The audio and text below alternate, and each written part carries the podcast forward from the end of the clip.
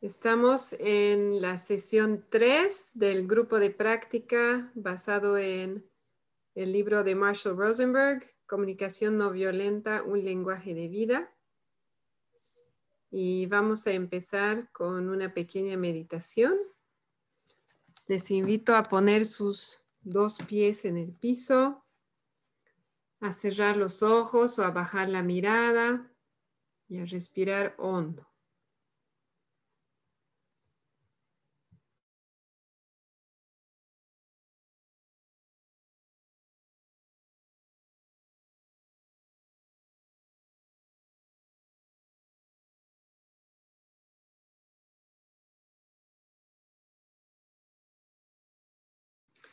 Para esta meditación vamos a conectarnos con nuestros cinco sentidos, empezando por el sentido del oído. Vamos a enfocar toda nuestra atención en lo que escuchamos al lado izquierdo. ¿Cuál es el sonido más bajo que escuchamos en el lado izquierdo.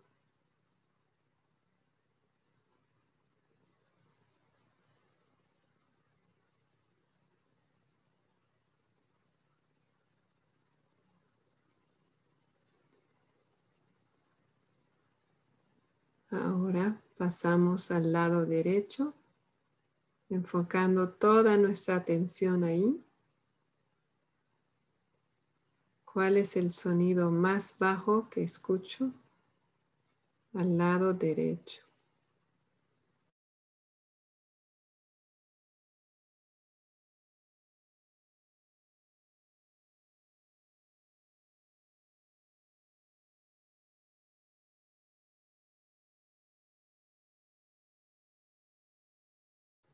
Lo mismo hacia atrás ¿Cuál es el sonido más bajo que logre escuchar detrás mío?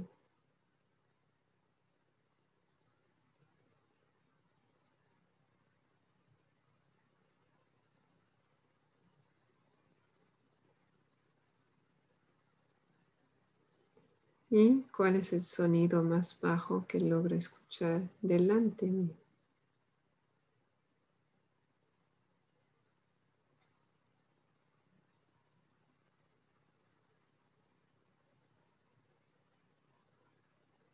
Ahora pasamos al sentido del tacto. Primero voy a enfocar toda mi atención en el contacto de mis manos, de mis dedos, con lo que están tocando, sea ropa o la otra mano. ¿Cómo se siente ese contacto? ¿Cómo es la temperatura estoy tocando, la textura, cualquier sensación que tengo ahí.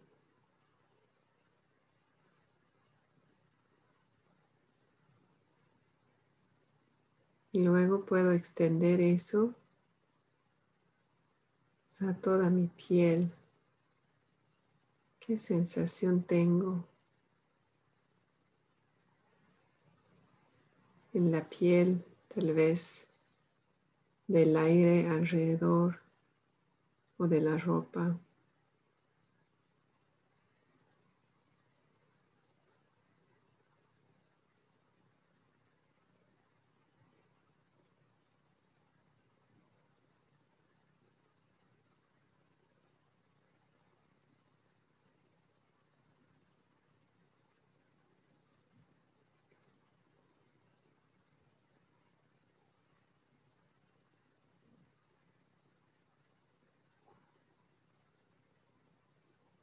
La sensación de mi cuerpo contra la silla, de mis pies contra el piso.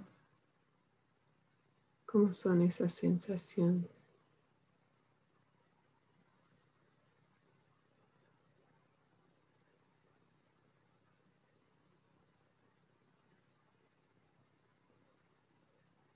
Ahora pasamos al sentido del olfato.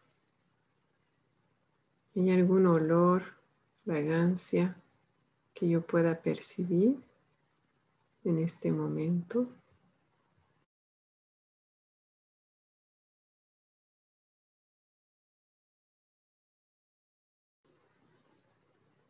¿Cómo es esa fragancia?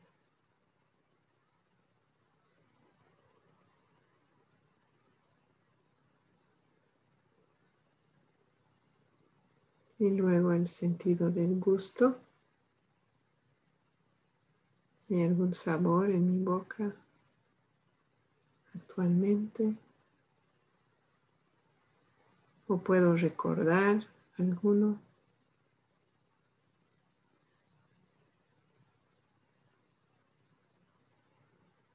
¿Cómo se siente?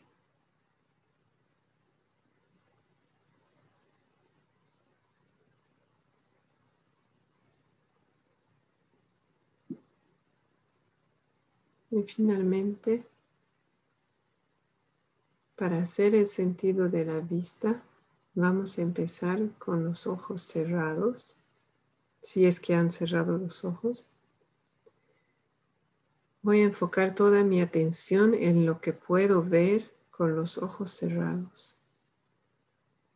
Tal vez haya algún color, alguna forma, movimiento,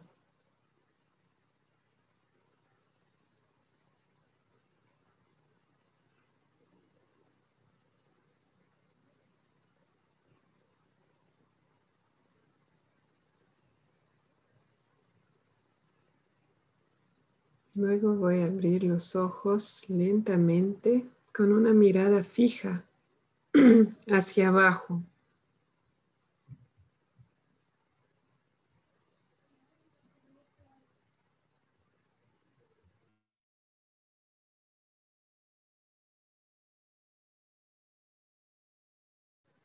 ¿Qué puedo ver sin mover mis ojos?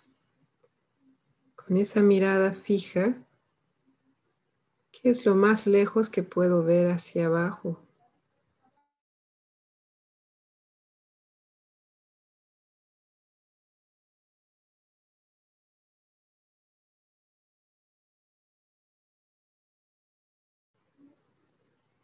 ¿Qué es lo más lejos que puedo ver hacia la izquierda sin mover mis ojos?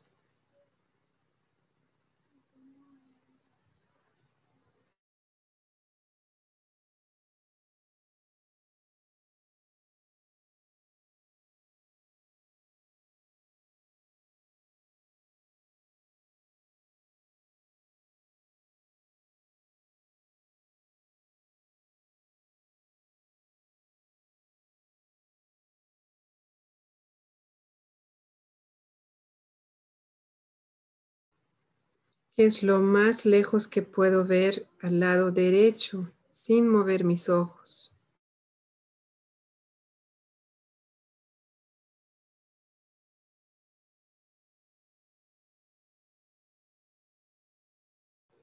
Y finalmente, ¿qué es lo más lejos que puedo ver hacia arriba sin mover mis ojos?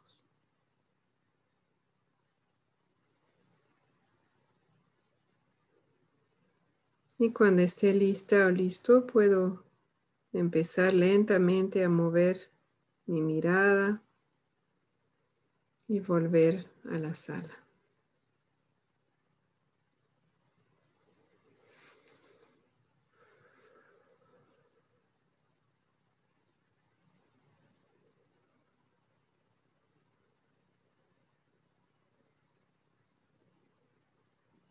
Mm. Bienvenidos, bienvenidas. Hoy hicimos esta meditación un poco diferente porque lo que vamos a trabajar hoy, el tema del capítulo 3, la observación, tiene mucho que ver con nuestros cinco sentidos. Y personalmente me gusta esta meditación para justamente enfocar mi atención. Y en la, hacerlo en la naturaleza, hacer esta meditación es particularmente lindo. Bueno, me encantaría que hagamos una pequeña ronda de bienvenida. Eh, tal vez unos dos minutos cada persona, compartiendo algo que está vivo en ustedes, algún sentimiento, tal vez alguna sensación, sea en relación a la meditación o en relación a su práctica de la semana o del capítulo, si han podido leer, hacer las tareas, pero así muy cortito, ¿no? Em, escogiendo tal vez lo más importante que quisieran compartir, que les parece más relevante o en este momento está más vivo.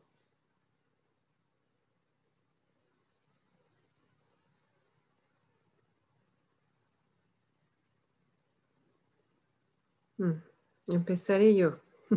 sí, después Gaura, ¿está bien? Yo quiero compartir que estoy llegando cansada. estoy luchando contra un resfrío y, también quiero compartir que este capítulo y este paso de la CNB me encanta. Es uno de mis pasos favoritos, así que estoy ansiosa de compartir y, practicar con ustedes hoy. Gracias. Ahora sí, ahora. Pues yo voy a compartir un poco de la meditación y un poco de la evaluación. Eh, cuando estaba en la meditación noté mi, nariz fría, eso me sorprendió. Estaba concentrándome en los sonidos y oía un perro a lo lejos, pero el notar la nariz fría me... Y luego el olor de mi infusión, que es de frutos rojos, también me llegó y estaba bastante retirada, que normalmente no lo huelo. Mm. Eso me ha sorprendido. Y luego, eh, esta semana ha estado así, bueno, desde el lunes que vi la, la grabación y hice los deberes, eh, me he dado cuenta que evalúo más de lo que yo era consciente. Más de... De lo que yo era consciente de que ya lo hacía. Consciente que hacía eso. Yo mm. era consciente de que evaluaba a ciertas personas a menudo.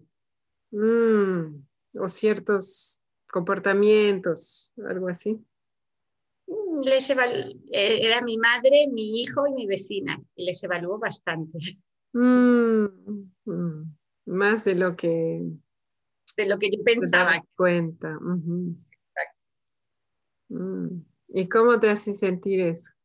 ¿Hay algún sentimiento ahí vivo? Pues el martes me preocupé ¿vale? Sentí así como yo. Eh, sorpresas, eh, sí, sorprendida y preocupada. Mm. Y estos días lo he observado solo, simplemente lo observo sin ningún juicio. Sin juicio. Mm. Gracias, Gaura. Me, encanta escuchar eh, sobre todo este proceso interno de empezar la práctica empezar con sorpresa, con un poco de preocupación, un poco de autojuicio y después esa aceptación de que solamente voy a observar, ¿no? Gracias.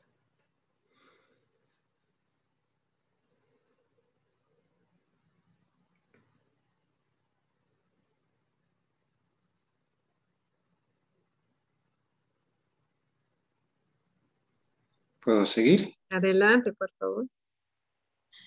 Sí, ah, bueno, eh, buenas tardes a todas.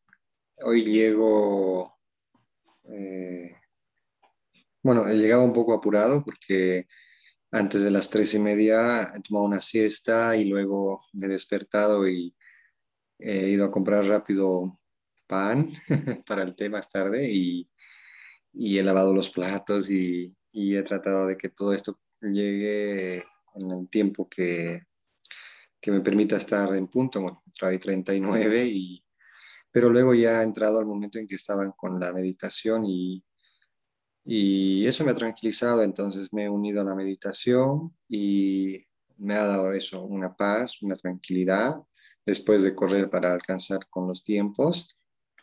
Ah, y, y, respecto, sí, a observar y juzgar, dice ahora igual, creo que me he dado cuenta que estaba evaluando, juzgando varias veces, pero también adentro de mí había mm, como un conflicto sobre que estaba juzgando a quienes juzgaban.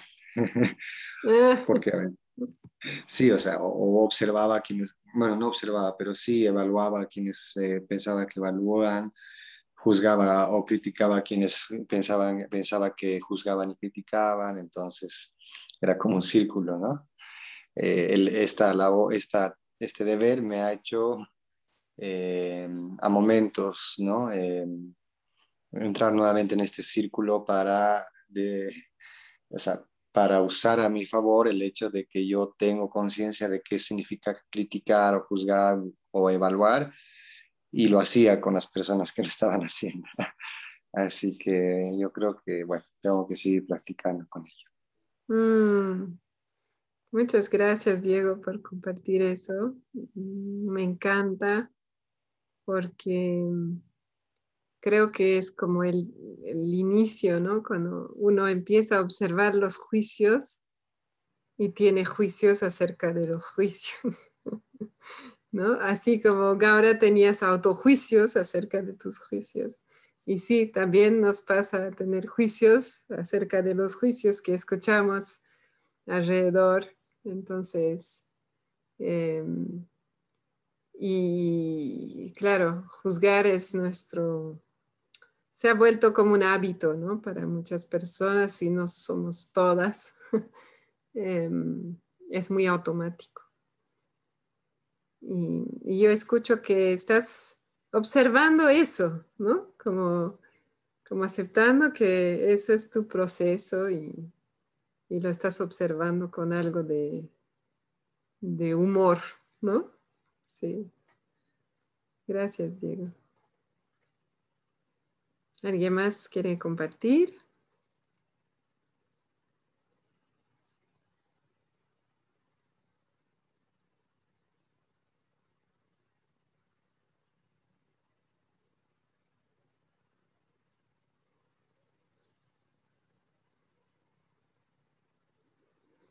Carmen, tu, tu, loguito ahí dice que empiece por mí.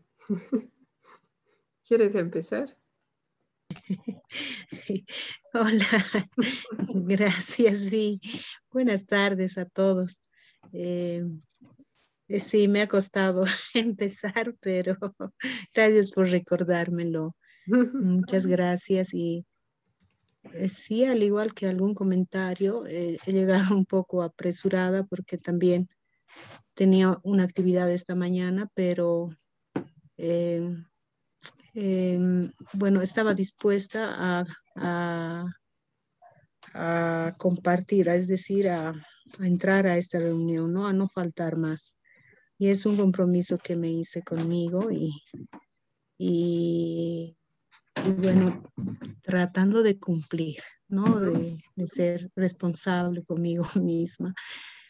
No sé si exigente, porque ha sido un, aspecto que, que también me hizo sufrir en algún momento, pero creo que esta vez hay más disposición, ¿no? Es, es decir, realmente yo quiero, estoy interesada, estoy dispuesta al cambio y, y por eso estoy acá, Vi.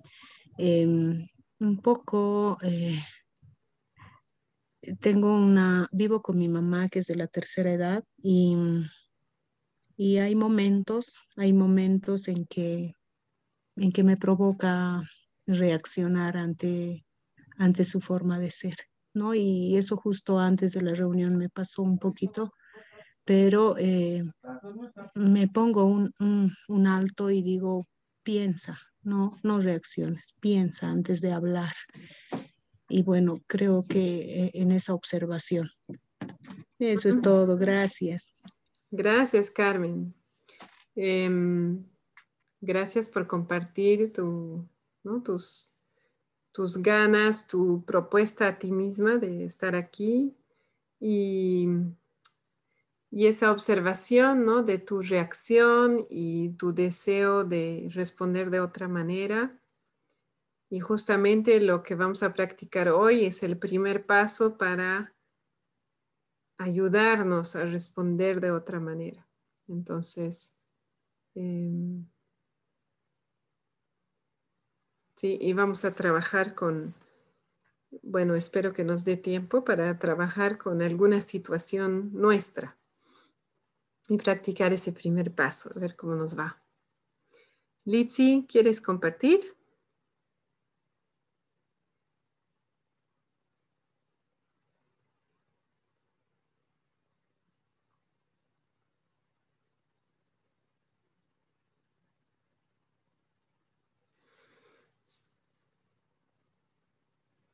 No te escuchamos, por si acaso.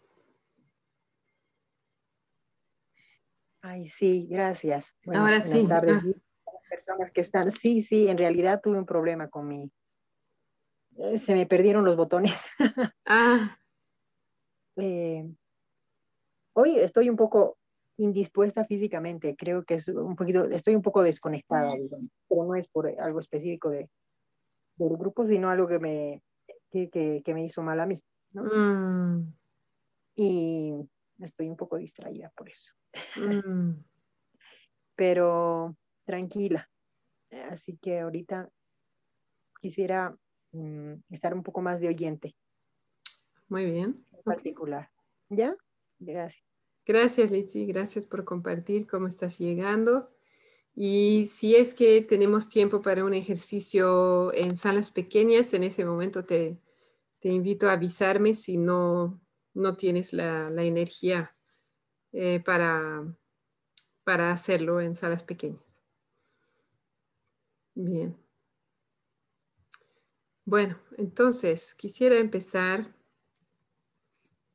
eh, repasando algunos conceptos ¿no? del capítulo 3 de la observación. Mm.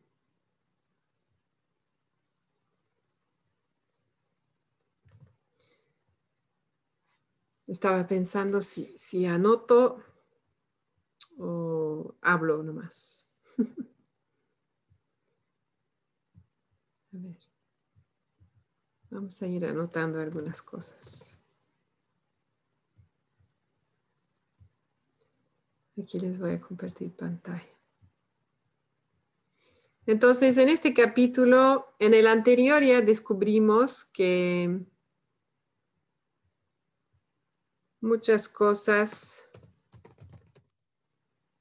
muchas cosas que decimos, mucha de, nuestra comunicación contiene juicios, comparaciones, ¿no? análisis, exigencias, ¿no? Eh, negación de responsabilidad y palabras como merecer o, o esas ideas. ¿no? Aquí voy a hablar de una, como, como, voy a poner todo en una bolsa, ¿no? De los juicios. Sobre todo de, de esas cuatro categorías DREA, ¿no? Sería esa primera categoría D, que era diagnóstico, juicios, crítica, comparación, etc. Pero vamos a ver ¿no? que se, se extiende también a, algunas cosas más. Esos juicios entonces hemos visto que nos vienen muy automáticos, ¿no?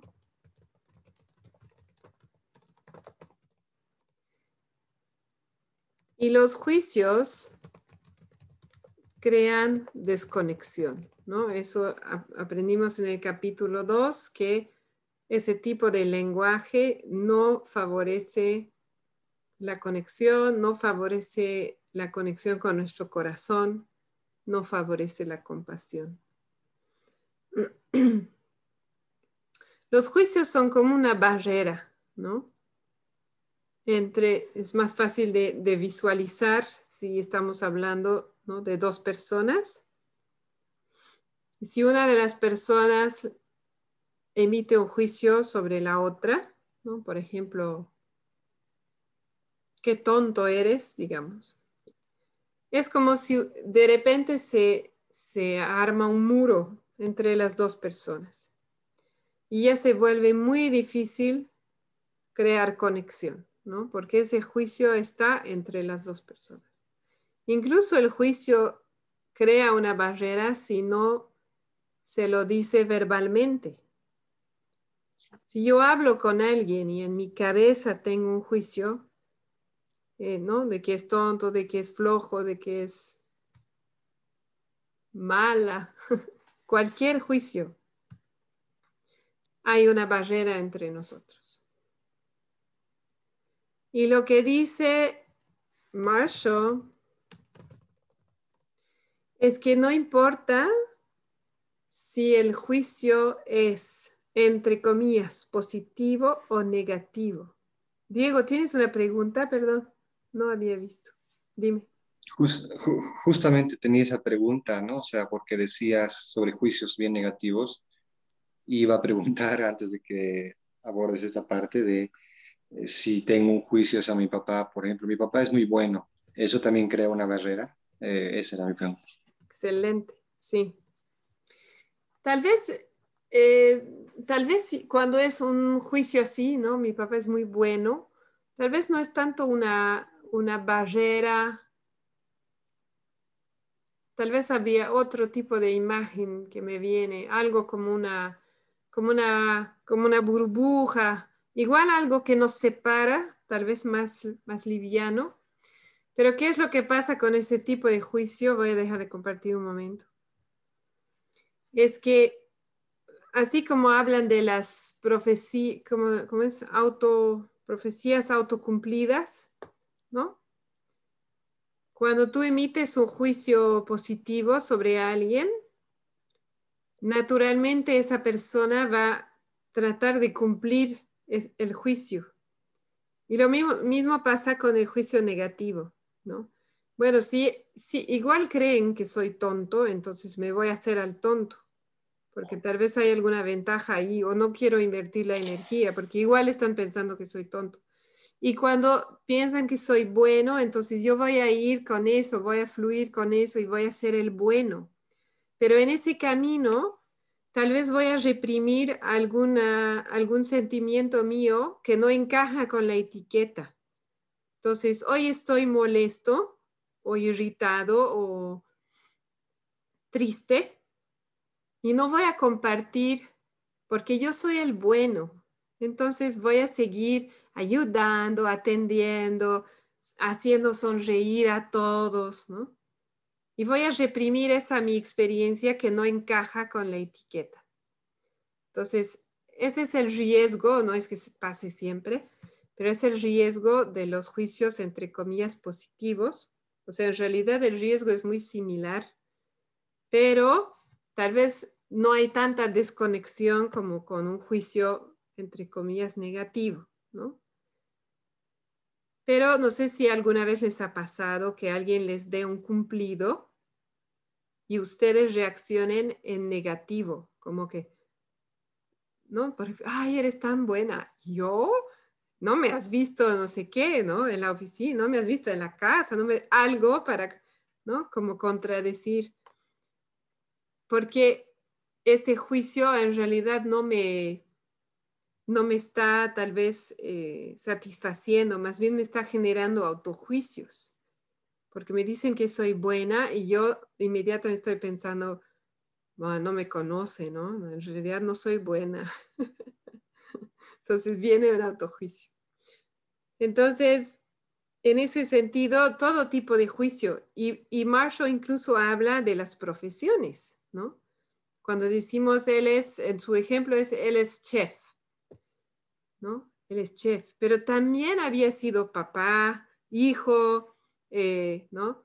Eh, no sé, em, amante del tai chi, ¿no?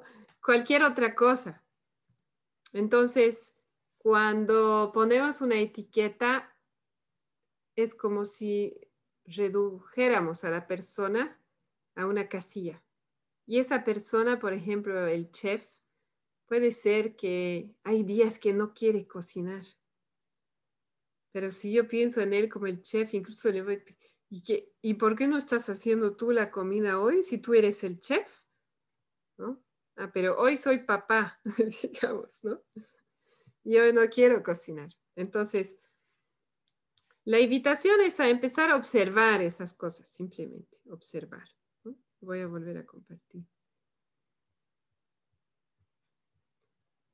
Para mí, ¿no? Para mí lo más importante es recordar, es esto que estoy poniendo en mayúscula. El juicio no es algo malo. ¿sí? No juzguemos a nuestros juicios. La invitación es, ¿no? A no juzgar a nuestros juicios. Los juicios son algo que hemos aprendido, es un lenguaje que hemos aprendido desde bebés, ¿no? Cuando llorábamos y decían, ¿no? Que mucho llora ese bebé. o es un ángel, ese bebé nunca llora. Desde muy chiquitos hemos empezado a escuchar juicios. Y es parte de nuestro lenguaje y es parte de nuestra manera de expresarnos y en ese sentido, ¿no? Más bien es algo que nos puede dar mucha información si sabemos cómo escucharlo. Entonces, hay un, hay un entrenador certificado cuyo nombre siempre me cuesta, y está, Joram Mosenson se llama.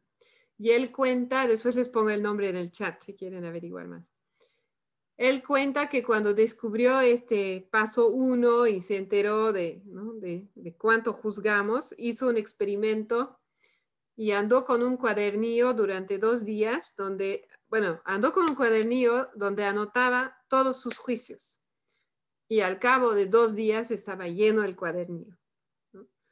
No sabemos qué tamaño era, pero Eh, el punto es que sí, evidentemente generamos muchos juicios, están en nuestra cabeza, están en nuestro lenguaje, pero en el momento en el cual nos empezamos a juzgar por, e, por eso, ¿no? nos vamos a reprimir y va a salir de otra manera.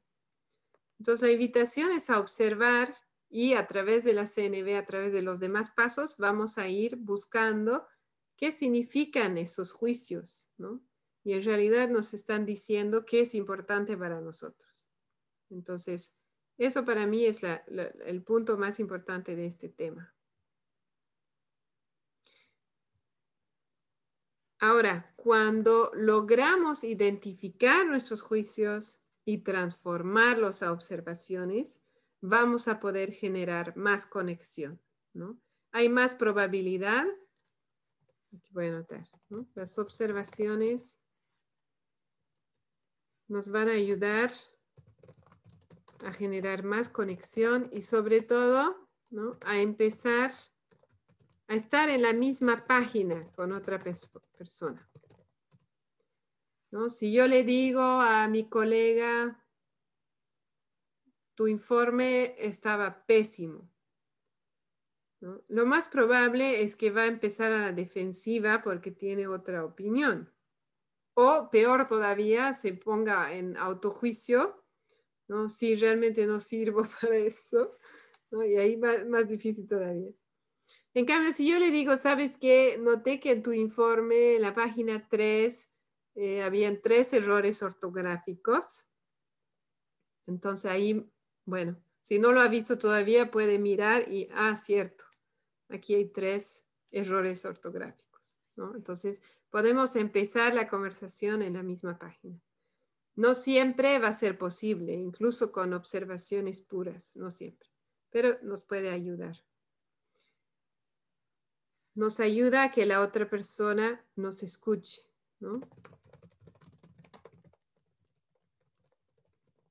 Cuando emitimos juicios, muchas veces las personas em, es como si apagaran, ¿no? Una parte de su, de su capacidad de escucha, porque puede ser muy doloroso. Entonces, si realmente queremos que la gente nos escuche, hay más probabilidad con observaciones.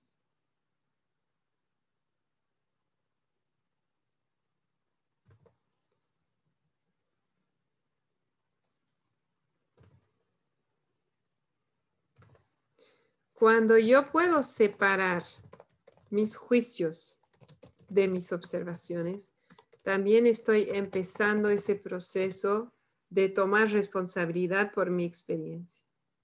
Porque ahí me doy cuenta de que, ah, el hecho es que cuando yo estaba cruzando la calle, estaba viniendo ese auto rojo a a una velocidad más alta de lo que me hace sentir segura, ¿no? Y yo pensé que irresponsable, que, ¿no? Ahí van todos mis juicios.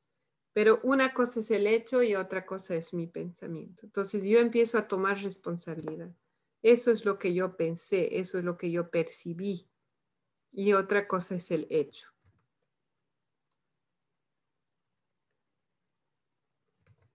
En eso también me puede ayudar a bajar mi nivel de reactividad. Cuando yo logro separar el juicio del hecho, no siempre, pero a veces puede bajar mi nivel de reactividad. De repente me doy cuenta de que, ah, no es que me insultó, ¿no? Me dijo, ¿no? Que no le gustaba el informe. Me dijo, entre comillas, y la cita no me gustó tu informe, pero no me insultó, que tal vez ese era mi juicio. Entonces, ah, bueno, puede ser que ahí baje mi reactividad un poco, ¿no? Y por lo tanto, si baja mi reactividad, voy a tener más opciones de respuesta. Es decir, que al separarme, al distanciarme de mis juicios, yo puedo tener más elección sobre cómo respondo y cómo reacciono. Si yo pienso que mi colega me acaba de insultar, mis opciones son limitadas, ¿no? O lo quiero insultar de vuelta, me quiero defender, lo quiero pegar, ¿no? Todas esas opciones que hemos aprendido en nuestra sociedad. Pero si me doy cuenta de que, wow, yo lo tomé como insulto, pero en realidad me está diciendo, no me gusta tu informe, bueno, entonces tal vez estoy dispuesta a escuchar qué es lo que no le gustó, ¿no? ¿Qué parte exactamente? Entonces me genera ese espacio para tener un poquito más de elección. ¿no? Hasta aquí tenemos preguntas. Sí, adelante, Gaura. Esto me pasa con mi hijo adolescente y estoy pues intentando cambiar ese lenguaje y entonces me dice, mamá, es que antes tardabas un segundo en decirme una cosa y ahora das más vueltas que una peonza. Claro, eh, peonza en España es como una cosa que da vueltas, ¿vale? Ok. Entonces, em, eh, no sé cómo se llama, es como una que tiene una punta y da vueltas, bueno, da muchas vueltas esa peonza. Diego tiene la palabra, ¿no ve? Un trompo. Trompo. vale, gracias. Yo no me acordaba. Eso. Y entonces, claro, eh, yo veo que con mi familia es, ellos lo notan antinatural. ¿Cómo podríamos poner este lenguaje más natural? Algo más accesible a la familia. Sí. Bueno, esa es una pregunta para una, una sesión entera, ¿no? ¿Cómo transformar el, lenguaje CNV, lo que llaman en, inglés llaman street giraffe, o sea, lenguaje jirafa de la calle, ¿no? Callejero. Em, la verdad es que con la práctica se te hace más natural y toma tiempo, porque al inicio realmente tienes que eh, enfocar toda tu atención en cómo lo voy a decir, en qué orden, ¿no? Porque es como un nuevo idioma, entonces si aprendes a hablar, eh, ¿no? ruso, al inicio igual no vas a poder eh, hacer las frases ¿no? muy bonitas, etc. Eh, te vas a equivocar, vas a repetirte, igual. Y después de un tiempo se hace más fluido. Pero justamente hacia el final de hoy quiero hablar de eso, de ese proceso de aprendizaje, ¿no? Y cómo, cómo se ve. Eh, lo que sí te puedo decir ahorita em, es que recuerdo que Marshall mismo comentaba ese, ese tema, ¿no? De que él respondía a su hijo, así como tú dices, ¿no? Tomando más tiempo y su hijo se impacientaba y él le decía, ¿quieres que te responda rápido y que te responda como lo hacía antes? Y ahí el hijo decía, no, está bien, toma tu tiempo. ¿No? Porque el antes era un castigo, un grito, qué sé yo. Eh, bueno, eso es para la anécdota. Y luego, sí, sí, si estás dispuesta, al final hablaremos un poco de ese proceso de aprendizaje. ¿Está bien? Sí. Sí, gracias. Súper, gracias. Entonces, antes de practicar, quiero repasar un poco cómo vamos a generar una observación, ¿no? Porque eh, en el libro está muy claro no es tan fácil como parece, ¿no? Entonces, ¿cómo lo vamos a hacer? Mm, aquí estamos. Y luego vamos a practicar.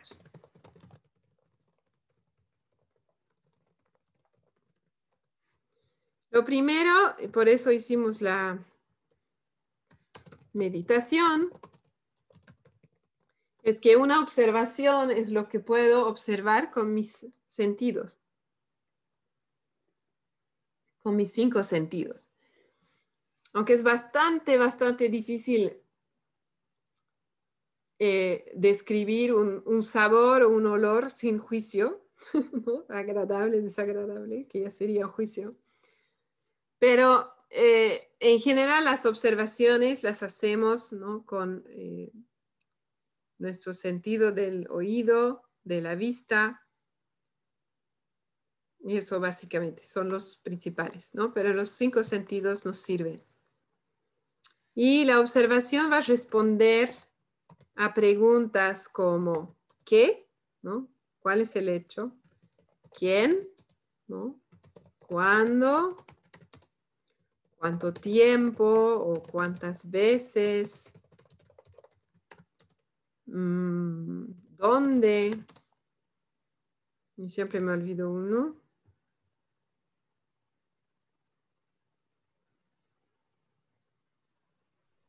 ¿Cómo? Gracias. ¿Cómo? En el cómo hay que tener mucho cuidado. Por ejemplo, si yo estaba pensando, me insultó y, y, traduzco observaciones, mi colega, ¿quién? ¿Quién? Mi colega. ¿Qué? ¿No? Me dijo, entre comillas, ¿no? Eh, no me gustó tu informe. ¿Cuándo? Ayer, en nuestra reunión, ¿no? ¿Dónde? cuánto tiempo, cuántas veces la primera vez que pasa, por ejemplo. Y el cómo, ahí es muy difícil describir sin juicio, ¿no? Pero podemos intentar con un tono, con un tono o, hablando de forma más, más acelerada de lo usual, tal vez. Bienvenida, Eugenia. eh, muy buena tarde, disculpa. Está bien. Y entonces, bueno, eso es para dar un ejemplo, ¿no? Ay, no, quería poner aquí. No, no me deja. Estaba tratando de renombrarte así. Ahí está. Ok. Entonces, la observación responde a esas preguntas, ¿no? Y tengamos cuidado con el cómo. Poco a poco. Luego, una manera fácil es que podemos imaginar una eh, videocámara, una grabadora de audio o una videocámara. Por eso yo estaba citando a la persona. ¿Cuáles fueron sus palabras exactas? ¿no? Dijo esto. O imaginamos que hay una filmadora ahí, una videocámara, ¿y qué se ve en la filmación? Ah, se ve que mi colega está sentado, ¿no? Se ve que está, eh, tiene el informe impreso en sus manos, que está mirando, ¿no? Ojeándolo y luego, ¿no? Levanta la cabeza y apunta un lugar en la hoja y dice, no me gustó tu informe. Por ejemplo, eso es lo que veríamos en la filmación. Entonces, eso nos ayuda a generar observaciones. Y finalmente, ¿no? tratamos de evitar palabras como nunca, siempre, nada, nadie. Hay muchas, ¿no? Eh, evitar adjetivos o incluso adverbios, ¿no? Adjetivos feo, floja, mal, ¿no? Adverbios que puede ser lento, es un adjetivo, lentamente, ¿no? Eh, ¿Qué sé yo? Feo, floja, mal. Cualquier... Eh,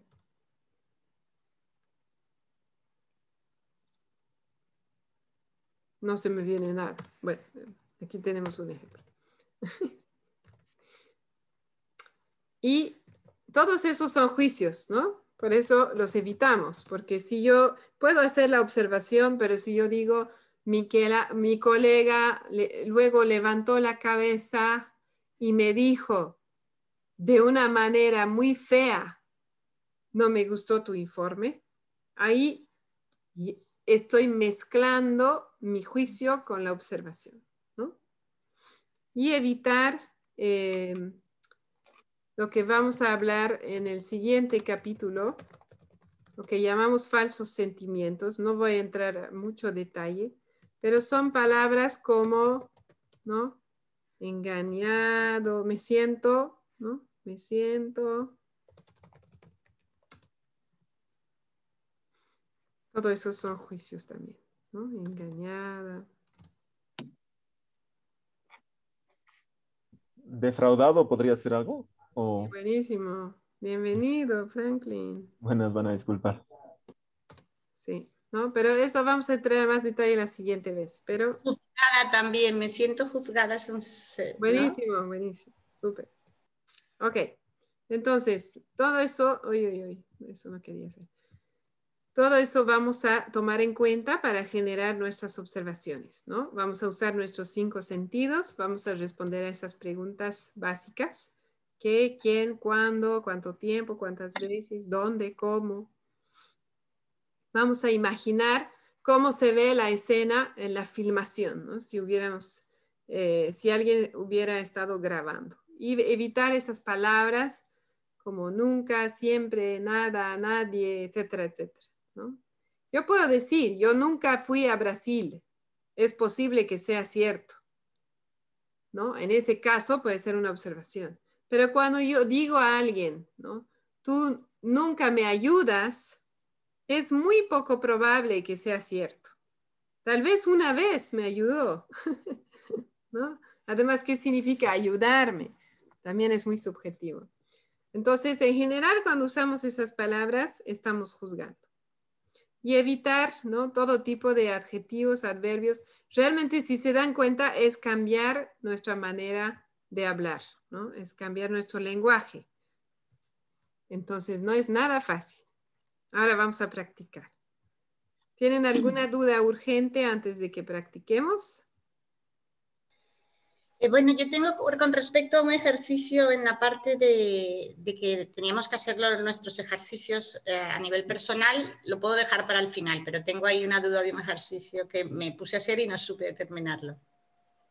Ok, entonces, ¿qué tal si hacemos este y si, y si es el mismo tipo de ejercicio, ahí tocamos tu pregunta y si no, la vemos al final.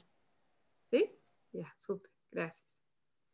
Entonces, en este ejercicio vamos a traducir juicios o juicios mezclados con observaciones a observaciones. Y les voy a volver a compartir pantalla aquí. Aquí tenemos unas frases, ¿no? Para que vayamos practicando. Esta primera frase dice, ah, ¿cómo hago? Así. Una de las mejores maneras. ¿Se ve bien? Sí, super. Entonces, la primera frase dice, una de las mejores maneras de aprender la CNB es simplemente practicar, practicar, practicar. Em, ¿Quiénes creen que es una observación pura? Pueden levantar la mano o hablar. ¿Quiénes creen que contiene juicio? Yo, Franklin. Franklin dice que hay un juicio aquí. ¿Alguien más? Una de las mejores maneras. Yo también. mejores, tal vez. Observación. Esa es la palabra, ¿no? Incluso es muy suave el juicio porque dice una de las mejores maneras. Si dijera la mejor manera de aprender la CNB, sería más obvio que es un juicio, ¿no es cierto? Simplemente también podría ser, ¿no? También, sí, gracias. ¿Acaso es simple la práctica? Mm. Mm, claro, que puede ser simple para alguien, para otro. Exacto. Mm. ¿Cómo sabemos que es juicio? O sea, eso es como un atajo, ¿no? Me puedo preguntar, ¿todas las personas estarían de acuerdo? ¿No? ¿Todos los testigos, digamos, que estuvieran estarían de acuerdo? Probablemente no, ¿no? Cuando hay juicio, podemos estar bastante seguros de que no todos van a estar de acuerdo. Entonces, ¿cómo podemos transformar esto en observación. Una de las, bueno, una de las maneras de aprender CNB es practicar. Una de las maneras de, de aprender la CNB es practicar, practicar, practicar. Sin esas dos. Ajá, ahí estás eliminando los juicios. Todavía hay, todavía dudo de si es una observación, porque alguien todavía podría decirte, no, lo más importante es la teoría, ¿no? Así se aprende. Mm. Y si se le añade el yo pienso. Eh, responsable. Oh. Ay, ahí oh. ya no es una observación, pero estás tomando responsabilidad plena de tu opinión, ¿no? Yo pienso que esto. ¿Y en qué caso podría ser una observación pura? Por ejemplo, si fuera verdad, ¿no? Marshall Rosenberg decía que, la verdad no sé si es una cita de él, pero si fuera, en, en ese caso sería una observación pura. Cuando citamos a la persona, ahí no importa lo que dijo, puede haber dicho un juicio, pero si lo ha dicho y yo estoy citando, lo mío es una observación. ¿Sí? ¿Qué pasa cuando, cuando citas a la persona y la persona después te contradice no haber dicho eso, digamos? O, sea, cuando tendría, o sea, tienes que tener realmente una prueba de que ha dicho eso o cómo? sí, este, justo iba a decir eso. Muchas veces la gente no es consciente de lo que dice. Entonces, incluso le puedes parar ahí y decir, me acabas de llamar tonto, digamos. Acabas de decir esto. No, ¿cómo pues? Entonces, si bien da ganas a veces de grabar y hacerle escuchar el audio, pero recordemos, ¿no? Que nos toca volver a nuestra energía y nuestra intención. Ahí, ¿cuál es mi intención? Mi intención es conexión o mi, intención es tener la razón y demostrarle que tengo la razón. Si mi intención es conexión, posiblemente eh, no sea conveniente citarle lo que dijo si sospecho que no lo va a poder escuchar o recibir. Entonces, si yo pienso que decirle, ¿no? Tú me dijiste que mi informe era pésimo, así con esas palabras, tu informe es pésimo. Si yo sospecho que la persona no va a poder escuchar eso y se va a generar desconexión inmediata, entonces probablemente voy a empezar el diálogo por otro lado, ¿no? para favorecer la conexión. Y tal vez una vez que haya conexión, yo podría decirle, mira, esas son las palabras que usaste. Y tal vez ahí ya va a poder escucharme. ¿Cómo te suena, Franklin? Bien, bien. Entiendo. Súper. Ok, sigamos. Otro ejemplo. El jefe está dilatando mucho esta decisión. Observación, juicio.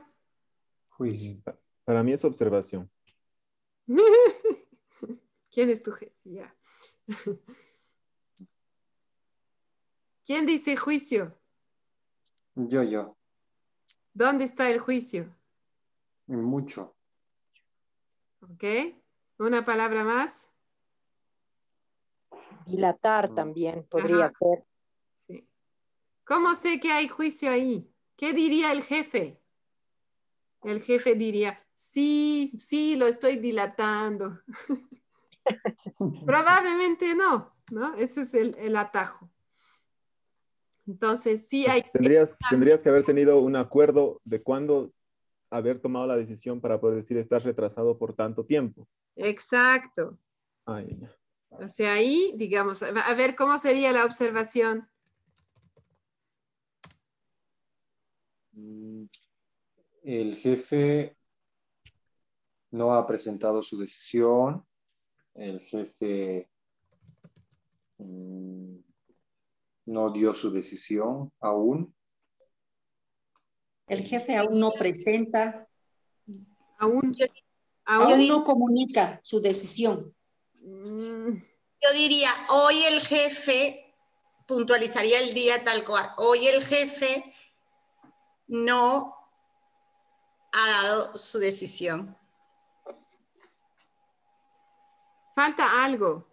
No tendríamos que tener un acuerdo de cuándo, o sea, el jefe había quedado para dar su decisión ayer y no lo hace, algo así. Exacto, ¿no? Claro, podrías decir hasta hoy ah, o hasta el momento que estaba previsto, el jefe no ha dado su decisión, algo así, ¿no? algo así. Momento, pero previsto, ¿no? Por quiénes, digamos, pero... Momento acordado, el día acordado, ¿no? Cuando decimos aún, hay, una, hay un pequeño juicio ahí, ¿no? Como que el aún mm. implica esa demora. Todavía. Entonces, tal vez incluso podríamos decir, para que sea así, más como un hecho, ¿no? el cliente eh, o el proveedor, que es que no importa. Proveedor pidió una respuesta hasta el 10. Hoy es el 12 y el jefe no ha presentado su decisión. ¿No? Mm. Algo así, nos estamos inventando el contexto porque no lo conocemos. ¿Y cómo, cómo tomarías o cómo encararías esta situación donde no hay ese acuerdo? Porque es muy común que no tengamos ese acuerdo, digamos, que hemos supuesto o que nos hemos dicho vamos a tomar una decisión y no la tomamos y para unos es más rápido, para otros más lento. ¿Cómo lo, cómo haces una observación de eso cuando no hay un acuerdo? sí. Eh, tengo ganas de responder dos cosas a la vez. Voy a ir una por una. Busca lo más cercano que puedes que sea objetivo. Por ejemplo, el 10, digamos, en nuestra reunión, eh, ¿no? el primero del mes, tocamos este tema. Hoy es el 12 y el jefe no ha presentado su respuesta. No hay acuerdo, simplemente el primero hemos tocado el tema, hoy es el 12. Para mí ya viene mi juicio, pero con responsabilidad. Para mí se está dilatando mucho este tema, ¿no? O esta decisión, para mí. O sea, tú, tú estás poniendo, presentando un presente, un contexto para, para que la otra persona, conecte, o sea, conectar con la otra persona de por qué para ti eso es dilatado, está tomando mucho tiempo. Ajá. O sea, ahí cuando yo digo para mí, ya no es observación, ¿no?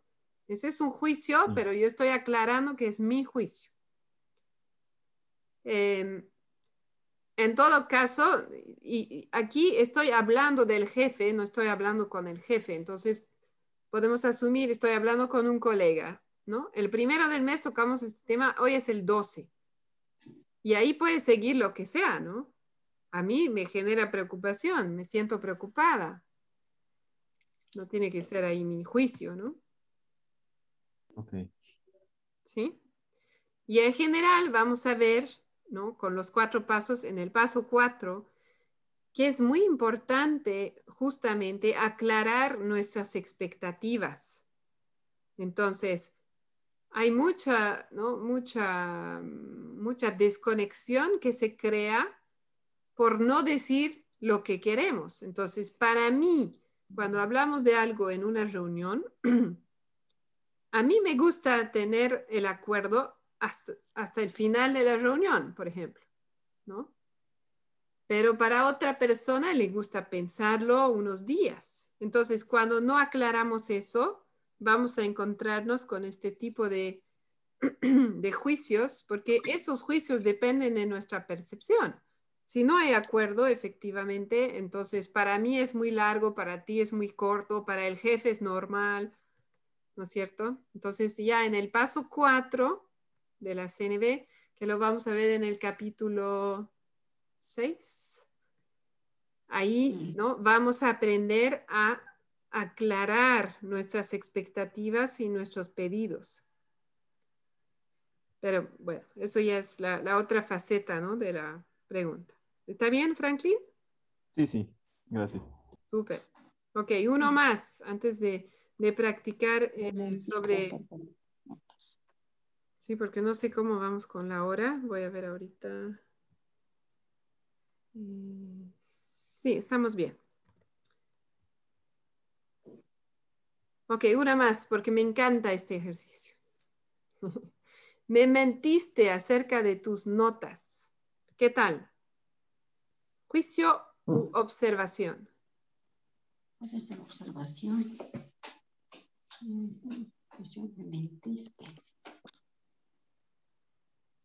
juicio. Ya, decir mentir, me mentiste, ya es un juicio. Pero ¿por, qué me, encanta este ejemplo en particular? Mm. Justamente porque mm. según la manera, según nuestras creencias, ¿no? En nuestras sociedades, parece que puede ser una observación.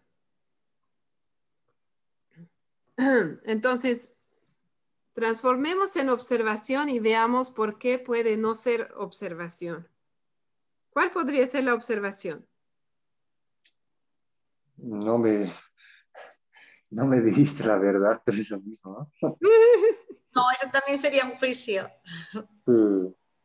Bueno, pero es que si, si omites decir, mira, a mami me he sacado 50 en mis notas pero en realidad me he sacado 30. Entonces, tú como mamá no vas a decirme no me, em, otra cosa que no sea que te he mentido, porque o me has ocultado la verdad. O sea, te entiendo cuando dices que en nuestra manera de ver, de construir la cultura, si yo a ti vi no te digo la verdad, entonces te estoy mintiendo o te la estoy ocultando, ¿no? O sea, la verdad, eh, en, este, en este punto, ¿no?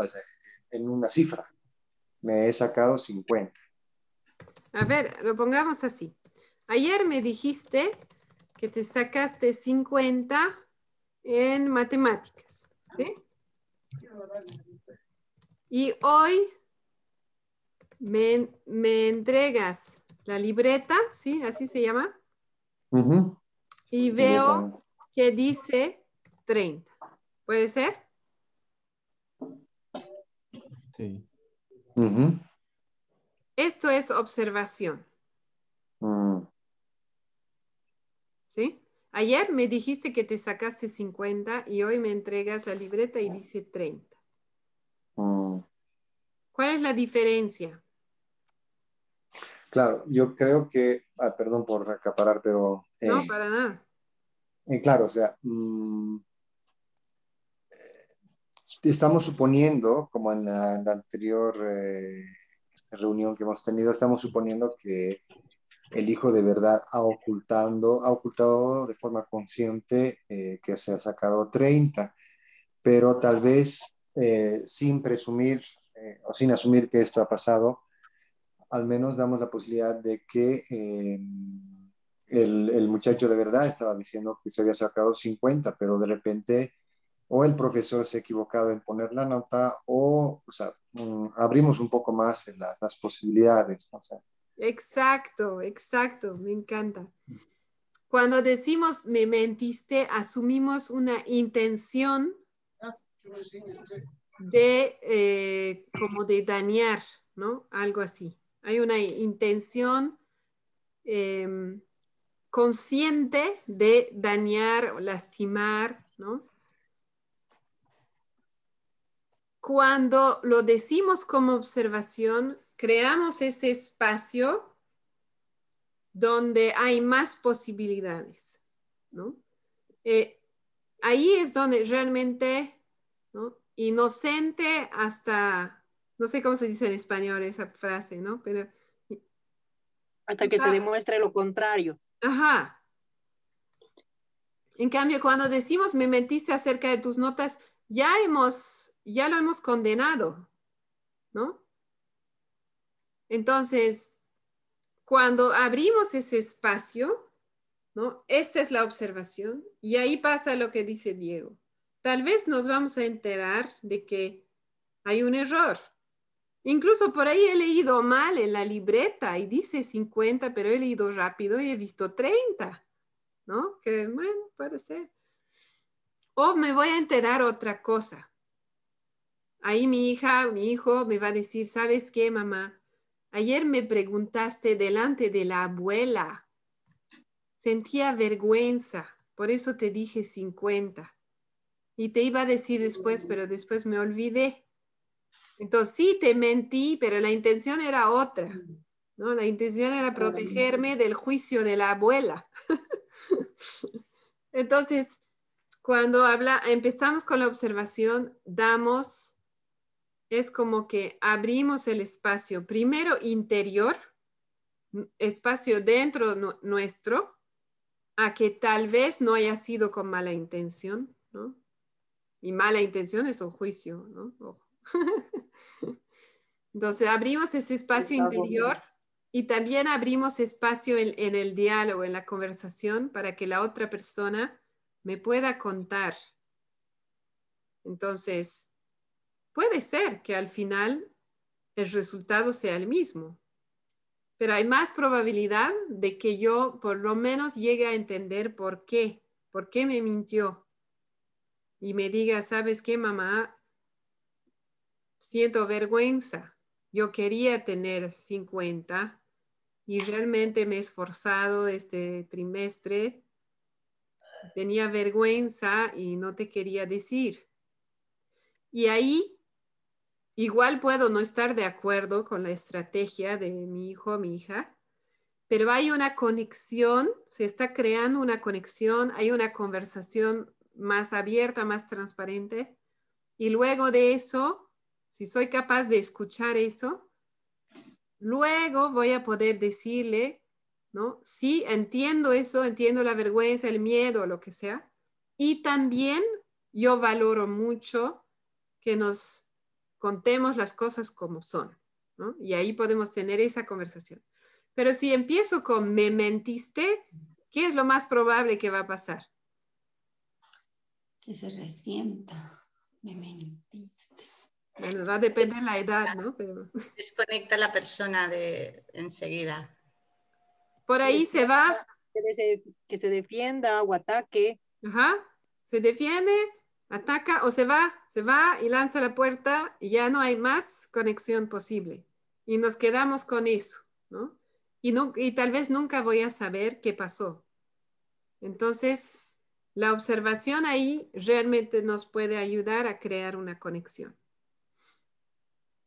Bueno, ¿alguna duda, pregunta sobre el ejercicio antes de seguir? ¿No? Eh, a ver, quiero hacer todavía dos cosas. Mm, sí, estamos un poco atrasados. Entonces, yo les invito, hagamos el ejercicio juntos. ¿O quieren cinco minutos en salas pequeñas? Sí. Juntos. Juntos. ¿Todos juntos o salas pequeñas? Juntos. Para aprender mejor. ¿Sí? Por mí juntos, la verdad que me es indiferente. Ok. Vamos con juntos. ¿Está bien? Diego, ¿Querías opinar? ¿Está bien? Ok. Entonces, les invito a pensar en una situación que pasó hoy, pero esto lo voy a repetir muchas veces. En la práctica, cuando empezamos, empezamos con situaciones menores. ¿Eso qué significa? Que no es algo que tiene que ver con, ¿no? Una relación de 30 años, que tiene mucho conflicto, ¿no? No es algo que no me deja dormir, ¿no? Así, una cosa pequeña que incluso me cuesta recordar, ¿no? Y me recuerdo que... sillas? ¿Qué? Aquellas sillas. No sé cómo. eh, una cosa así que ¿Qué ha pasado hoy? Algo que me generó así apenas un poquito de incomodidad, digamos. Les invito a mm. pensar en algo así. Les doy un, dos minutos.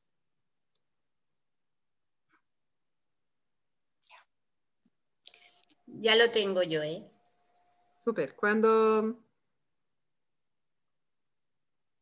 cuando lo tengan pueden levantar la mano y así yo sé si ya están todos listos.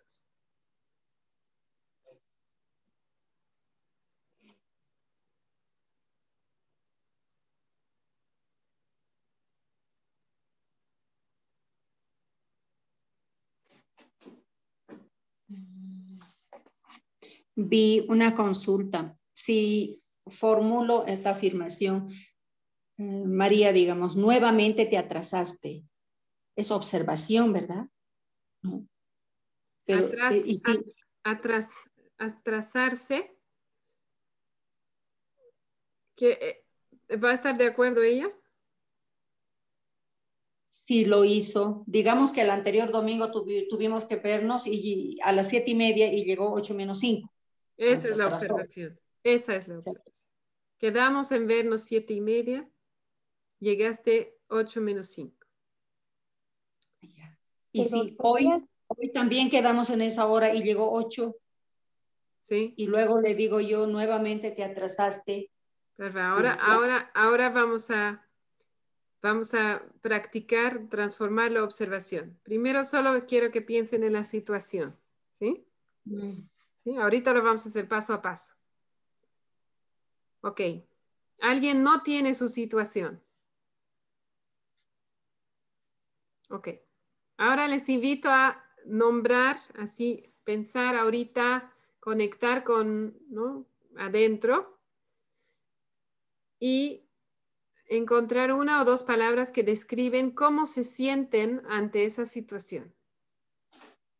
algún sentimiento que tienen en este momento presente.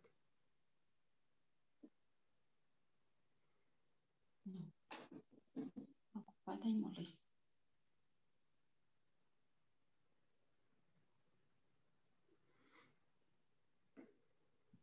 ¿Podemos decirlo?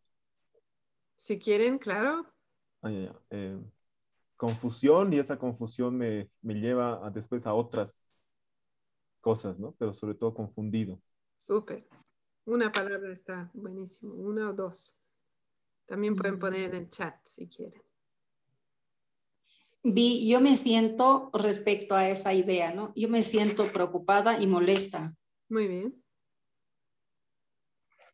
Todo es válido, por si acaso. Los sentimientos. Adelante, Gaura. Yo en ese momento, ahora ya no lo siento, pero en el momento que me lo dijeron al mediodía me sentí molesta y harta. Ah, pero ¿cómo te sientes ahora? Ahora relajada. Es que con respecto al tema es relajada. Bien. Comprensivo, ¿es un, es un sentimiento? O sea, no, ¿no?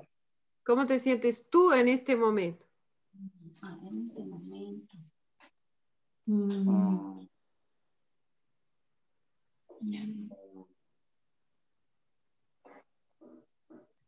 Aliviado. Aliviado. ¿Ok? Ahora una, sí. Una pregunta, Díez. Hemos pensado esa situación y después cómo nos sentimos ahora en este momento después de haber tenido esta charla contigo, o sea, después de haber comprendido esto de la observación. No. Hola. Voy a tomar un ejemplo mío. ¿No? Por ejemplo, si mi situación es mi hija Así, lo que la primera descripción de la situación que se me viene es, mi hija nunca se quiere duchar. ¿Qué siento? Ah, una especie de cansancio, ¿no? De como fatiga, como aburrimiento, algo así. Ahora vamos a escribir una observación, ¿no? Que describe la situación. ¿Cuál es el hecho puro? Entonces, ¿quieren ejemplo primero? ¿Sí? Entonces, Mica, no, ahora no quiero. Voy a poner en el chat.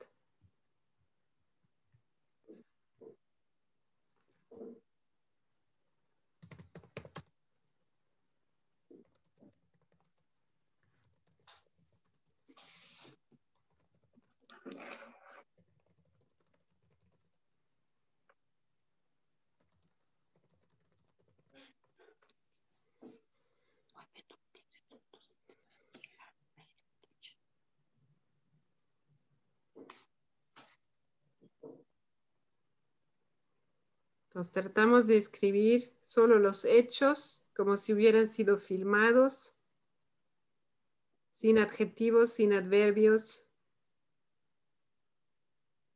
respondiendo a las preguntas qué, quién, cómo, dónde, cuándo.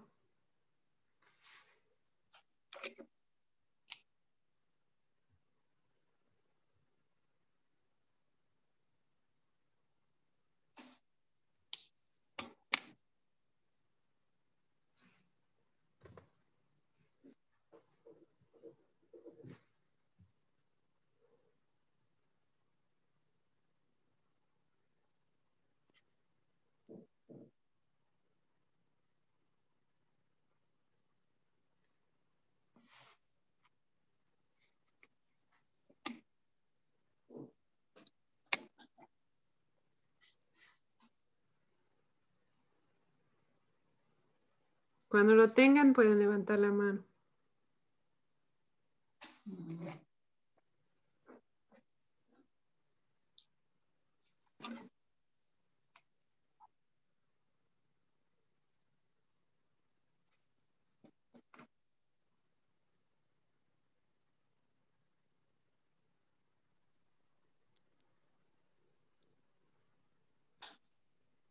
Ah, ¿Puedo practicar? ¿Sí? ¿Quieres ayuda para generar la observación? No, sí, bueno, quisiera plantearla. Muy bien. bueno, la primera idea que me surgió fue, mi vida es un caos. Sentí confusión, perturbación y miedo. ¿Y cómo lo cambiaría a una observación? Hoy me siento con malestar físico y no me ocupé de ordenar mi casa.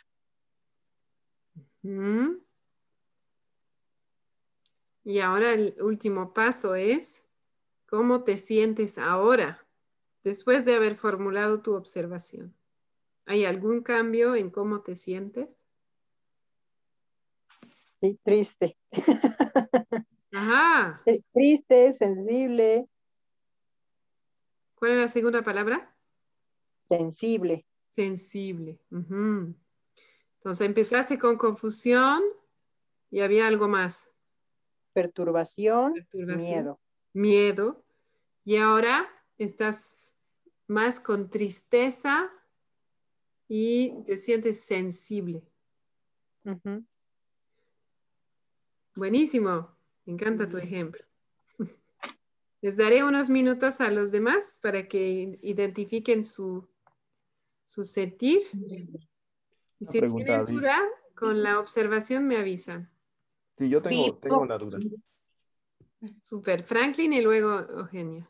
¿Sí? este, la observación, digamos, si tengo esta situación en la cabeza, puede que la observación sea más larga que una oración, o sea, necesito describir bien la situación para poder... Ah, ya, ya. Gracias. Vi, mm, yo planteé así. Carla, te atrasaste nuevamente, ahí hay juicio y me sentí en ese momento sentí preocupación y molestia, un poquito de molestia. Entonces, cambiando a una observación, no sé si está bien, anoté, Carla, llegaste 25 minutos después de lo acordado. Y ahora, como me siento tranquila, ahora ya, tranquila. Pero tú, el cambio tiene que ver con esa reformulación. ¿Te sientes más mm. tranquila después de haber formulado como observación? Mm, no, me siento más tranquila después de que ya pasaron horas. Ajá, sí, eso sospechaba. Ajá. En, a veces cuando formulamos como observación, va, va, a cambiar algo en nuestro sentir y a veces no. Y eso mm. mucho depende de la situación. ¿no? En mi caso, si yo pienso, mi hija nunca se quiere duchar, siento ese, ese agotamiento, ¿no? Pero cuando formula la observación que hoy me tomó 15 minutos motivar a mi hija a ir a la ducha, baja un poco porque sé que no siempre es así, ¿no? Hay días que es mucho más fácil y mucho más rápido. Hay días que no. Entonces, a veces al formular la observación, baja un poco, ¿no? Y a veces no porque depende de la situación. Ya, muy bien, Vivi. Gracias. Y yo quería eh, hablar de la mía porque la mía fue una observación. Yo la cuento, ¿vale? Lo que pasó hoy. cortito. ¿Está bien? ¿Un minuto? Bien. Eh, hoy estaba comiendo pizza en mi casa y mi madre me dijo, eh, comes mucha siempre te veo comiendo pizza y por eso tienes alergia. Yo me sentí molesta y harta cuando me dijo eso. Luego, cuando yo hice la reflexión aquí, eh, ya me sentí relajada, puedo decir la reflexión, que yo hubiese querido que me dijera, te he visto la semana pasada y hoy comiendo pizza y me pregunto si es por eso que tienes alergia. O sea, lo que tú hiciste que fue, llevaste el ejercicio a tu mamá. Sí. Como si, ella te hubiera hablado en observación. Sí, sí, porque realmente lo que lo dijo fue ella, fue ella. Ajá, ajá. O sea, tú te adelantaste a hacer el, ejercicio más, eh, más interactivo. Súper. ¿Y tú imaginando que ella te le hubiera dicho como observación? me sentí, otra, otra sensación. Me sentí agradecida y receptiva. Qué lindo. Mm. Me voy a anotar, Gaura, para la siguiente voy a, voy a proponer el ejercicio así como lo hiciste. me gusta mucho. De hecho, de hecho, me gusta tanto que propongo que esta semana las cosas que, que nos llegan así, ¿no? que la gente dice o, ¿no? o escribe, que no nos gusten, que probemos reformularlas como observación como si nos dijeran como observación, así como lo hiciste, y ver qué pasa. Y, sospecho que ¿no? en, ese, en ese cambio de sentir que tú has tenido, hay como una, hay como esa apertura a ver a tu mamá con más compasión y a ya no sospechar esa mala intención, sino ver que detrás de esas palabras hay una intención ¿no? de contribuir a tu vida. Mm. Exacto, así es, gracias. Gracias a ti. Ok. Buenísimo. Y Franklin quería agregar algo sobre tu pregunta. Es posible, sí, evidentemente cuando hay una situación más compleja, la observación puede ser varias frases, ¿no? Y a la vez quiero decir que muchas veces hay un detonante en la situación y ese detonante es muy específico, ¿no? Porque puede haber un diálogo entero. Primero me dijo esto, después me dijo esto, ¿no? Y eso va media página si voy a escribir todo como observación.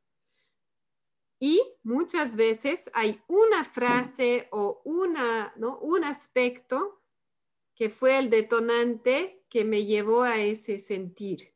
Entonces es interesante también cuando yo noto que de repente mis sensaciones, mis sentimientos han cambiado, ¿no? que hace un rato estaba alegre y ahora estoy triste, por decir. Es interesante buscar cuál fue el estímulo exacto, ¿no? Eso. Y también quería agregar una cosa para Litsi y luego quiero presentarles algo.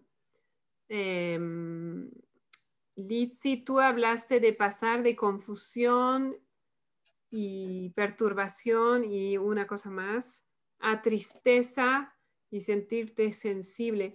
Y ahí quiero decir que aunque no parezca, eso es como un, es como que hubieras tomado un paso más adelante la, a veces, por ejemplo, cuando pasamos del enojo a la tristeza, es como una muestra de que estamos empezando a procesar el tema.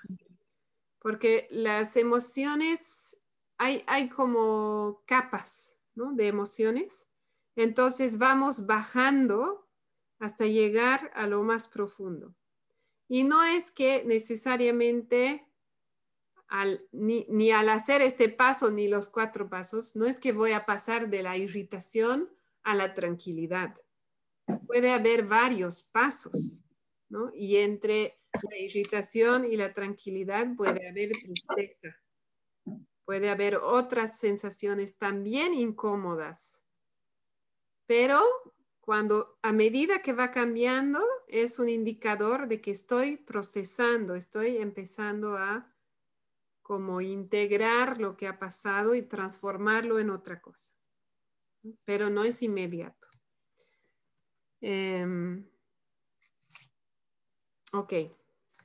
Es, como lo que vamos sintiendo al, al conocer la CNB, digamos, de sentir una, empezar a, hacer los pasos y sentirnos culpables de no haberlo hecho antes, de todos los errores y poco a poco ir entendiendo por la autocompasión que, bueno, que vamos a ir mejorando simplemente.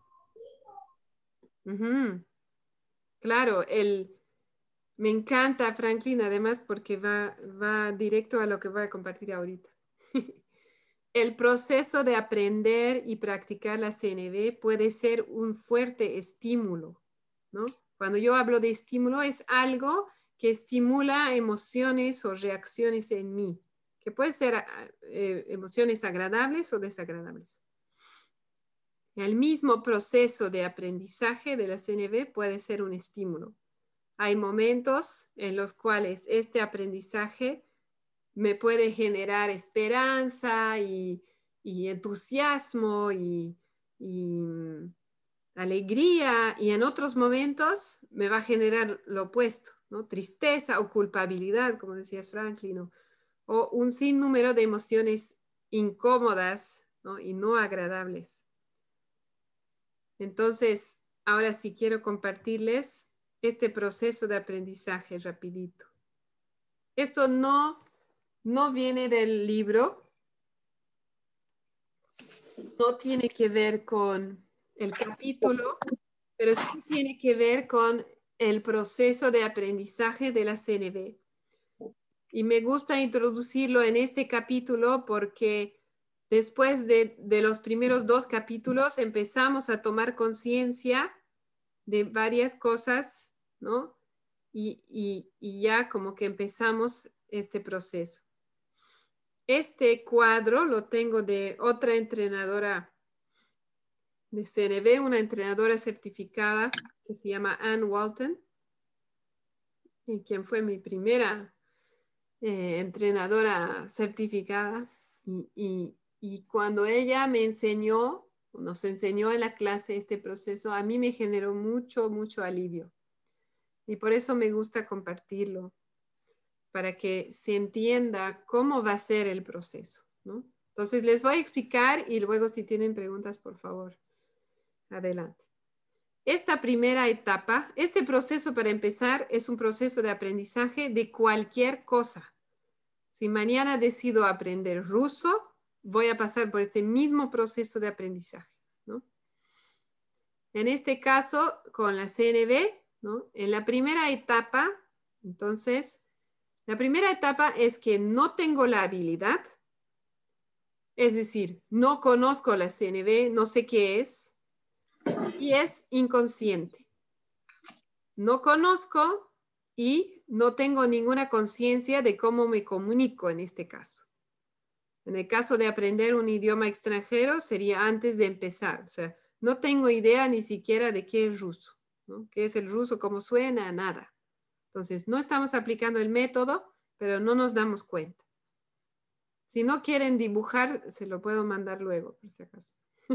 Pero si les gusta y les ayuda, adelante. Entonces, la primera etapa es antes de saber de la CNB, antes de escuchar, antes de leer el libro. Ahí es donde vive la mayoría de las personas, ¿no? En cuanto a la CNB. En la etapa 2, tomo conciencia, pero no tengo la habilidad.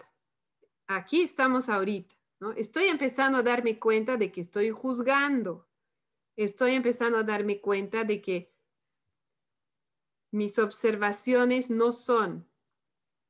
Eugenia, por si acaso, apagué tu micrófono porque había ruido de fondo, pero no sé si nos estás hablando. Así que si quieres lo prendes. ¿Está bien? Ok. Entonces, la etapa 2 es aquí donde estamos. Estoy empezando a darme cuenta de algunas cosas pero todavía no tengo la habilidad para poner en práctica lo que estoy aprendiendo. Esta etapa puede ser bastante larga y es bastante incómoda. Ahí es donde me vienen los autojuicios, la culpa, la vergüenza, la incomodidad.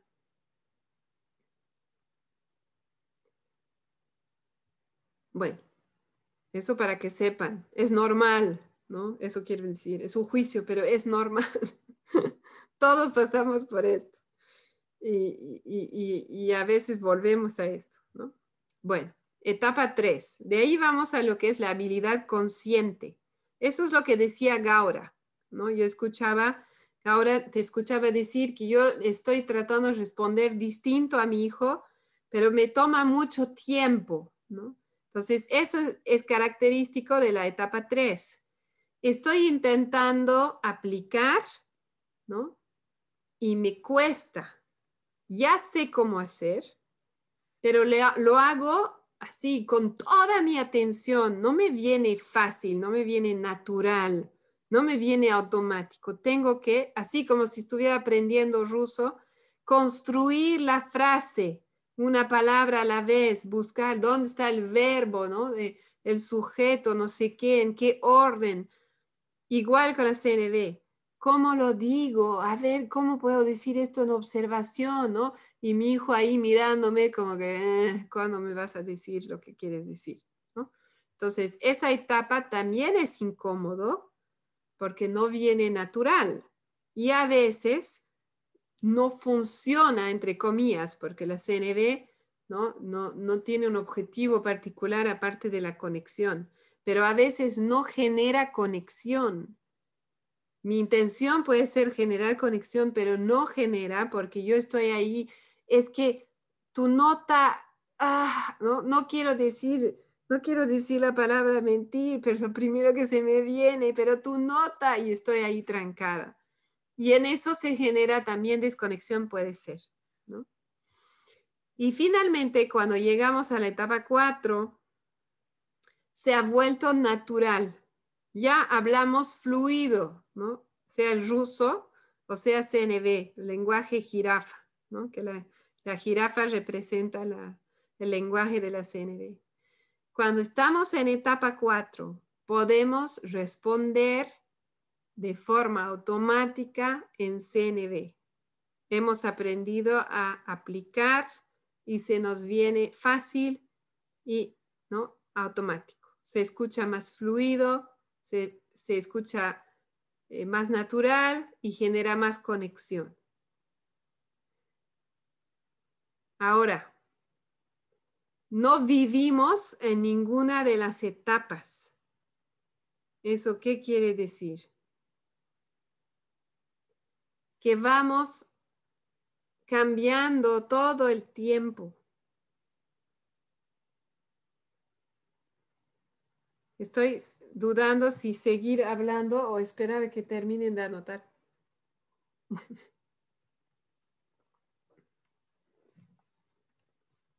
Les daré un momento más para anotar.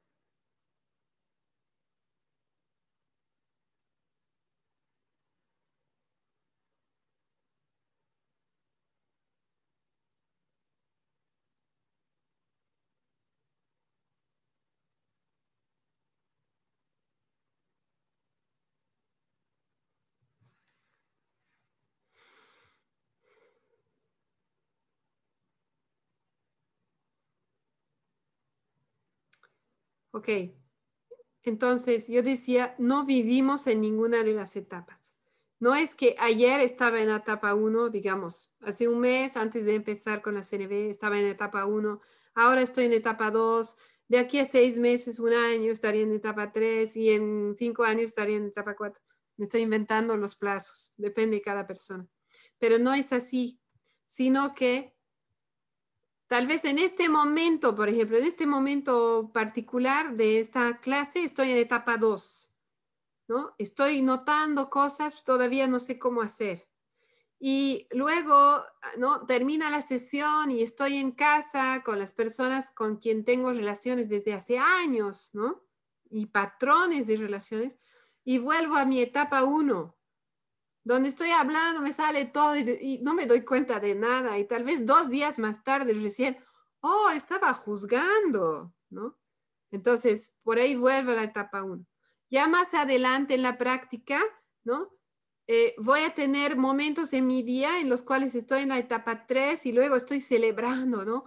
¡Wow! Después me di cuenta que le respondí así y ni siquiera estaba pensando y me salió natural y fue súper lindo, ¿no? Y tuve un momento así en mi día, pero el resto de la semana estuve en la 2 y en la 1. Y así. Y después de, más tiempo de práctica voy a tener, eh, ah, no, estaba hablando de etapa 4 además, que me salió natural, ¿no? Em, entonces, un momento en mi día que estaba en etapa 4 y luego otro momento en mi día estaba en etapa 3 donde me salió bien, pero estaba con mucho esfuerzo, ¿no? Y, otro momento en mi día donde me, estaba dando cuenta que no estaba aplicando, que estaba eligiendo responder con juicio y crítica, pero me estaba dando cuenta. Entonces vamos moviéndonos en este proceso todo el tiempo, es muy dinámico y va a depender obviamente el tiempo de práctica, pero también va a depender la situación, las personas con quien estoy, ¿no? Es una situación donde estoy, he llegado ya tenso o he llegado tranquila, ¿no? Es una, son personas con quien ya tengo un patrón de, de conflicto, eh, son personas nuevas o con quien tengo relaciones fáciles. Entonces, todo eso va a influir, ¿no? Y voy a dejar de compartir ahora, ¿está bien? Sí. Súper. Y también, eh, se me acaba de ir.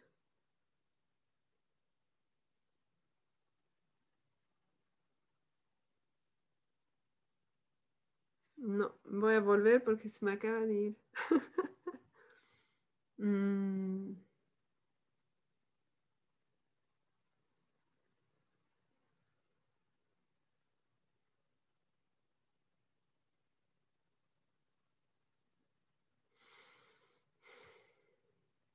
No.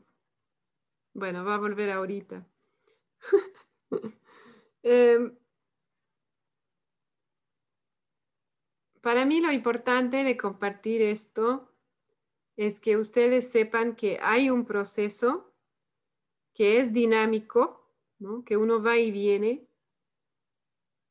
Y eso ayuda, espero que les ayude en la autocompasión, en tenerse paciencia, en tenerse compasión y compresión de que, ah, ¿no? Otra vez estaba en etapa 1 pero ahora que me estoy dando cuenta, estoy en etapa 2, ¿no? Y, tal vez, ¿no? Esta, esta tarde o esta semana me propongo por lo menos una vez estar en etapa 3, hacer el esfuerzo de formular algo, aunque sea en mi cabeza, ¿no?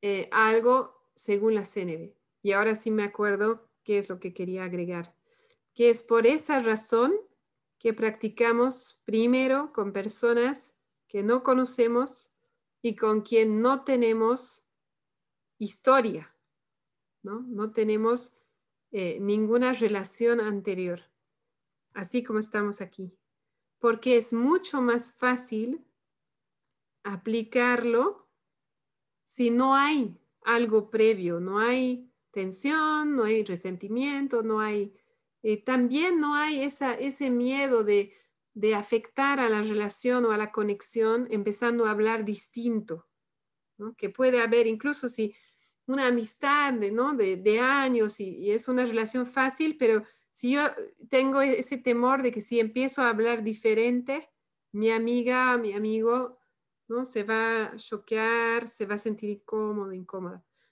Aquí, como no nos conocemos antes, y ese es el, uno de los propósitos de los grupos de práctica, no hay eso. Además, todos estamos practicando juntos y juntas.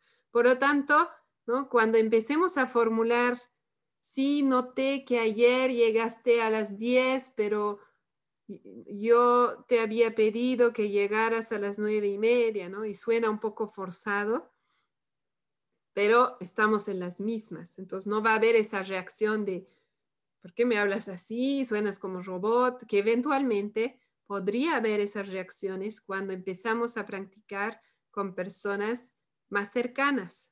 Entonces la idea es practicar lo más posible, así en grupo, en comunidad, con personas que igual están practicando. Y cuando estamos empezando a sentirnos más cómodos, que salga más fluido, ahí vamos a empezar con la familia, con los amigos, etc. Ahora, eso no es una regla de oro para nada. Es una recomendación y luego cada uno y cada una lo aplica como gusta.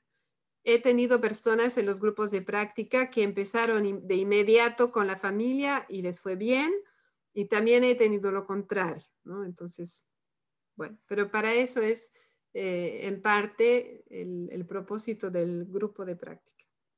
Ahora sí, tenemos ocho minutos para, yo propongo que cerremos con eh, algo que se están llevando para practicar, para reflexionar y también si tienen preguntas. Y Gaura, no me olvido tu pregunta sobre la tarea eh, cuando gustes.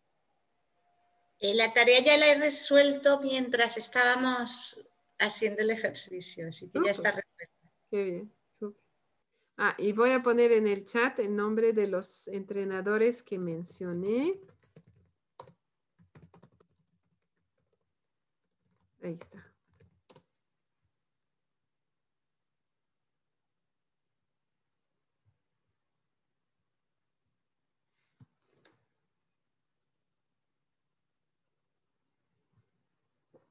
¿A quién le gustaría cerrar primero?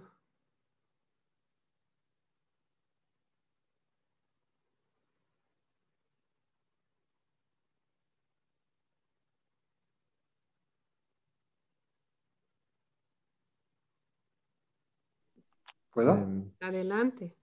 Diego y luego Franklin. Vaya.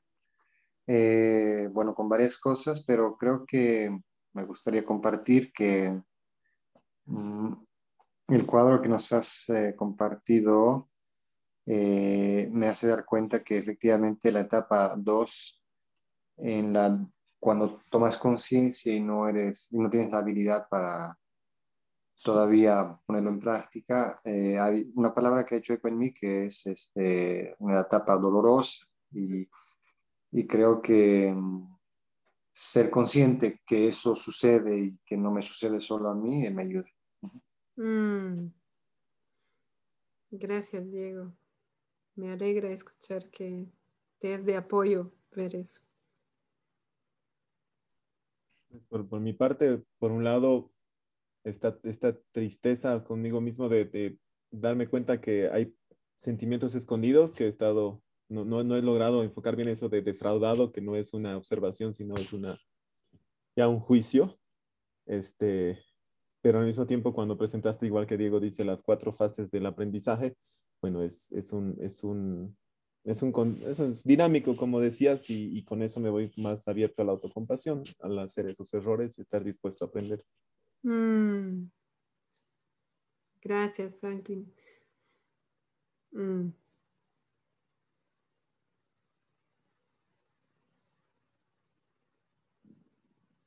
Gaura. Pues yo sigo eh, como el camino que tenía esta semana, el aprendizaje. Eh, hoy he aprendido bastantes cosas y, sigo eso, aprendiendo. Mm, gracias, Gaura.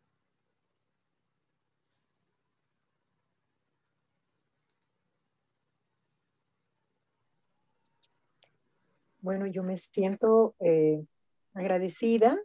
Para mí siempre, eh, bueno, es un gran aporte esta tablita definitivamente, porque yo soy bastante dura conmigo mismo y me misma y me doy cuenta de que a mí me, muchos procesos de aprendizaje los he dejado precisamente por ese dolor del tránsito del aprendizaje, me doy cuenta ahora. Mm.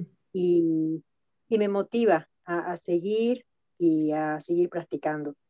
Otra cosa es que me doy cuenta de que a mí sí, personalmente, eh, empecé con mi familia y sí, yo sí sentí ese ruido, pero de terror en, mi, en mis hijos, ¿no? Entonces, por eso estoy buscando grupos de práctica, porque creo que es muy importante realmente poder compartir esto con personas que no te afecten tan directamente. Yo me doy cuenta que hasta uno mismo, no sé, en mi caso me siento incluso menos vulnerable, ¿no? Mm. Gracias. Gracias,